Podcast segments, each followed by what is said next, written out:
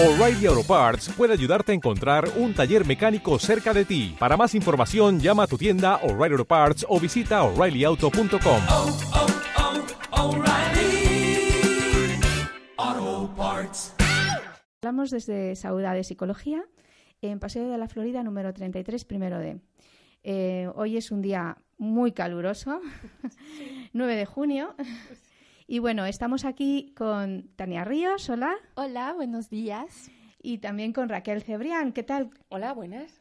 Y bueno, yo, como siempre, Chelo García.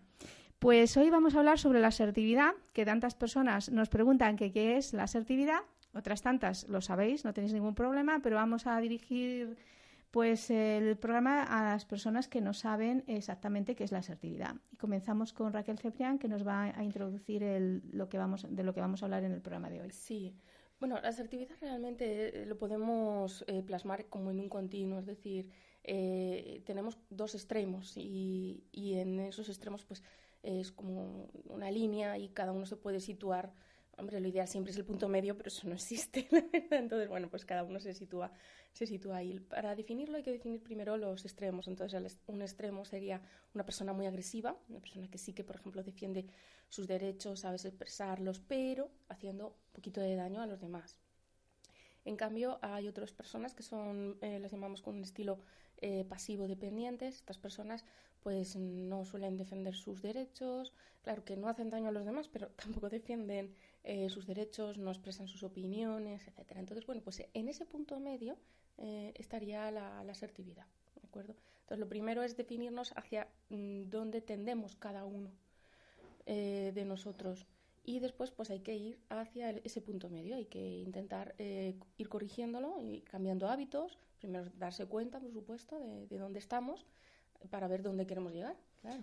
Y con tu experiencia con pacientes, ¿cómo, cuando hablas con ellos, cuando les haces la entrevista, la evaluación, eh, es decir, ¿qué identificas en estos pacientes que tienen problemas de asertividad?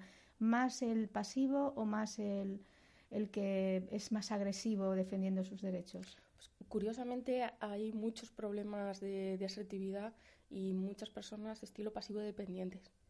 Y incluso hay personas que defienden los derechos de otros, de los demás, pues de, de hermanos, de amigos, pero luego cuando les toca a ellos, no, es como se sienten como si, si fueran demasiado eh, egoístas, digamos, sí, sí, cuando es algo que, bueno, pues es, es- es tu, tu derecho, eh, te pertenece y por qué no expresarlo, ¿no? Por lo menos.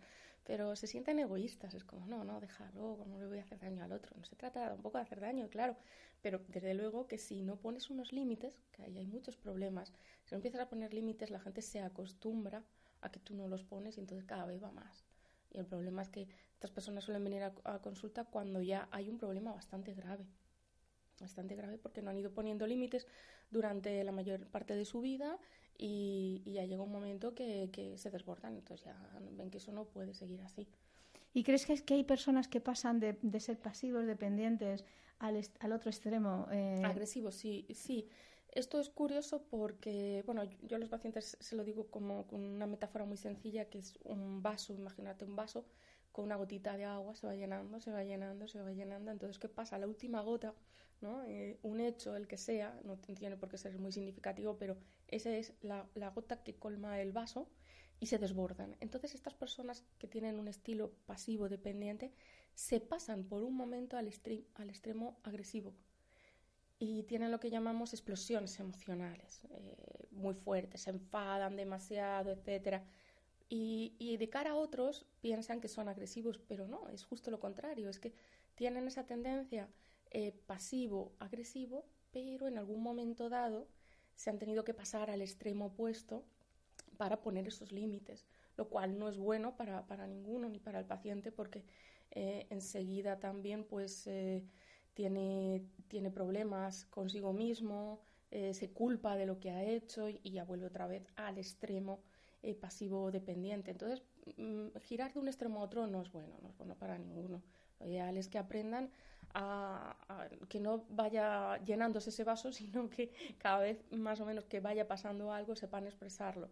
¿Y cómo trabajas con los pacientes que tienen estos problemas, que se pasan de un extremo a otro o que se quedan en un extremo o se quedan en el otro extremo? ¿Es fácil para el terapeuta o No, no es fácil. También suele, hay que hacer otro tipo de, de análisis porque normalmente también viene identificado con una baja autoestima.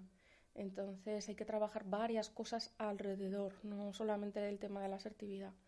Eh, las personas que tienen esa baja autoestima sí que se, eh, creen un poquito menos eh, que los demás en algún aspecto de su vida y, entonces por eso no se defienden. Entonces hay que mm, trabajar el autoconcepto, la autoimagen que tienes de cada uno, cambio de actitudes, mm, habilidades sociales, en fin, hay que trabajar muchos temas alrededor de, la asertividad. No solamente es uno. Mm, Entonces el proceso es mm, un poquito más largo de lo que se puede pensar en principio. Y Tania, ¿tú qué nos puedes decir sobre, sobre la asertividad? Sí, bueno, pensaba mientras Raquel hablaba eh, justamente sobre la parte pasiva, ¿no? De, Del comportamiento. Yo creo que eh, en muchas ocasiones ese no expresar de forma adecuada tus deseos o lo que piensas es porque eh, no tienes claro, ¿no? Eh, qué es lo que tú quieres proyectar. Muchas veces lo que queremos es, mm, pensamos que si expresamos nuestras cosas, machacamos al otro, ¿no? Entonces, o, o como decía Raquel, te sientes egoísta, ¿no? Te sientes una mala persona. Piensas que únicamente tienes que estar en base a los deseos de los demás, sin tener en cuenta lo que tú sientes, lo que tú piensas, ¿no? También es un poco de comodidad, el no mojarte realmente con lo que tú quieres expresar, ¿no? Por cómo puedas quedar ante los demás. Porque si dices las cosas, es posible que quedes mal a veces, o bien. Entonces es como estar muy centrado en lo que opina el otro de mí y no realmente lo que yo soy, ¿no? Tu esencia. Cuando te encuentras con las personas a tu alrededor, em, compañeros de, de trabajo, compañeros de universidad, en la calle, eh, ¿cómo los identificas y cómo les podrías ayudar? em, pues a, pues tanto también la parte de la- las que son más, los que son más agresivos también, porque la asertividad también tiene esa, esa parte importante de personas que hay muchas que se expresan de manera ofensiva a veces. Sí, sí. Bueno, en primer lugar, no es fácil en, en un simple encuentro con una persona que conoces un poco, ¿no? Saber si es una persona, bueno, si es que es una persona agresiva, sí, ¿no? Desde el primer instante te das cuenta de que siempre está atacando a la defensiva o cosas así, ¿no? Pero normalmente no es fácil identificar con eh, un simple encuentro, ¿no? Tienes que conocer un poco más a la persona, llegar a un grado de, de- de relación o de que la otra persona te haya abierto un poco tu, su, su forma de ser o haber compartido un poco más, ¿no? Eh, ¿Cómo lo identificas? Pues eso, primero conociendo bien a la persona y, y- y- y viendo su comportamiento, ¿no? Que muchas veces eh, no te dice lo que es, no te dice, se queda como siempre en una parte neutral. Eh, siempre es como... mm, Que no una- quiere molestar. Exactamente, que no quiere molestar, ¿no? Ante los demás. Y luego si te tiene confianza, a solas, te dice lo que realmente pensaba, ¿no? Entonces es una de las cosas, ¿no? Por lo menos en mi experiencia, ¿no? Es decir, que en la intimidad sí que son asertivos. En la intimidad con alguien que confíen muchísimo. Sí, eh, sí, suele pasar. Es decir, eh, también en grupo eh, es verdad que les cuesta expresar muchas opiniones, eh, deseos o cambiar planes, en fin, es verdad que en grupo les cuesta. Sí. En la intimidad es más fácil porque ellos lo que temen también es eh, el rechazo de la otra persona, no saben afrontar a lo mejor críticas. Entonces, si dicen algo y saben que no va a ser aceptado, al no saber cómo cómo pueden eh, reaccionar ante esa situación, pues prefieren no, no actuar. Y luego es curioso, ¿no? Cuando una persona se siente, tiene mucha confianza en ti, cómo te cuenta precisamente lo que Mm. decía Raquel, que se siente culpable muchas veces cuando ha manifestado algo, que piensa, luego está pensando constantemente, eh, lo dije bien, y será que Mm. me confundí, Pero y será no que se- no tenía que decirlo, y, y, y qué va a pensar de mí, o entonces es como una tensión constante, ¿no? Porque porque siente que no, mm, no lo ha hecho quizás de una manera totalmente amable, que, de- que quizás fue demasiado directo y, y muchas veces la asertividad es eso, o sea, mejor dicho, la asertividad es eso, saber a decir de forma adecuada, amable, directa, ¿no? Sí, pero en el caso, por ejemplo, de las personas que son agresivas, en este caso eh, no piensan que son, que son culpables o que lo están haciendo mal o que no tienen amigos, no, no se plantean esta, esto que sí que se plantean los que son eh, dependientes. Eh, En el caso de las personas agresivas, bueno, estamos en otro extremo, claro. Entonces, lo que prevalece siempre es su opinión, digamos que no escuchan las opiniones de los demás. Entonces, eh, ¿qué es lo que sucede? Que la relación que va a tener con varios grupos de amigos eh, va a ser distinta porque habrá gente que no pueda estar a su lado directamente. Entonces, se puede ir reduciendo, digamos, el, el número de amistades que pueden tener porque se pueden ver molestadas por eso. es decir, que en ese caso concreto estos pacientes no acudirían a consulta, claro. Sí, a lo mejor cuando ven, lo dicho es que muchas veces acuden cuando mm, ven unas consecuencias ya muy exageradas. Entonces a lo mejor ven que, que casi se han quedado sin amigos, que tienen problemas en relaciones en el trabajo y dicen, bueno, aquí tengo que hacer algo con mi vida, ¿no? Porque ya no puede ser. Entonces sí, cuando ven ciertas consecuencias sí que, sí que pueden pedir ayuda. Bueno, ¿y mm, creéis que las personas que tienen problemas de asertividad eh, son personas que creen que se están aprovechando, me refiero a la parte dependiente, que se están aprovechando de ellas o ni siquiera se plantean eso? Lo que suele pasar es que eh, si están en el mismo círculo de personas que ya se conocen, a lo mejor pues están acostumbradas a salir con una o dos personas, como decía Tania, que, que ya tienen confianza, pues mm, pueden ir funcionando en la vida. Pero eh, cuando quieren hacer algo nuevo, van a un trabajo nuevo, en fin, tienen otro, otro círculo distinto, se dan cuenta que, no encajan y que no pueden seguir así, ¿no? Entonces, eh, cuando ven que eso afecta su mm, vida diaria, ya sí que ven que necesitan un cambio. Pero en principio son personas que se acomodan, digamos, a círculos más reducidos y, los demás también están acostumbrados a cómo son eh, estas personas y entonces, bueno, pues se acostumbran simplemente. Sí, y yo creo que también mm, precisamente por la falta de conocimiento ¿no? de las amistades que rodean a una persona poco asertiva, refuerzan su comportamiento, ¿no? Porque, Sí. eh, por ejemplo, les gusta recibir cumplidos, pero no quejas. Entonces, eh, constantemente, precisamente por su actitud tan pasiva, ¿no? Y como digo, de que no se mojan, ¿no? Eh, reciben constantemente como halagos, eh, eh, precisamente la propia Mm. aceptación, ¿no? El, el que no te importe si da su opinión o no, o no da su opinión, ¿no? Entonces, no reciben quejas. Entonces, al no recibir quejas, están recibiendo el reforzamiento de, de seguir con su compor- comportamiento de la misma forma. Porque dice, ay, qué bueno eres, ¿no? O Sí. sea, "Ay, qué tranquilo, no sé qué, ¿no? Claro.